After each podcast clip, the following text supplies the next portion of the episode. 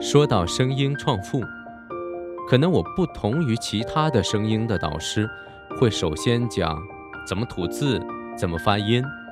当然，我也会说，并且我的方法会更加的有效。但是，我想说，我们首先要明确学习声音的目的是什么。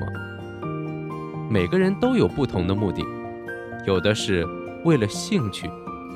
我也有一个学员，他是为了能够给孩子讲一个生动的故事，所以学习声音。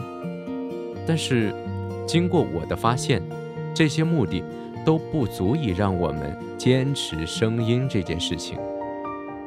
那么，什么目的可以呢？为了钱。听起来有点俗哈，但是。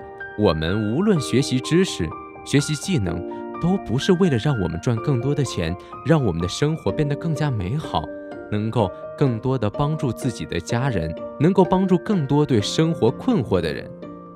那这样听起来是不是不那么俗了？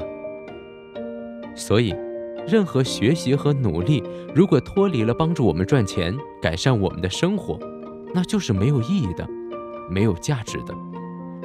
当你通过你学到的技能、学到的知识，创造了财富，变成了资产，你会变得更加的自信。就比如你考的那些证书，考了那些证书，就意味着你完全掌握了这项技能吗？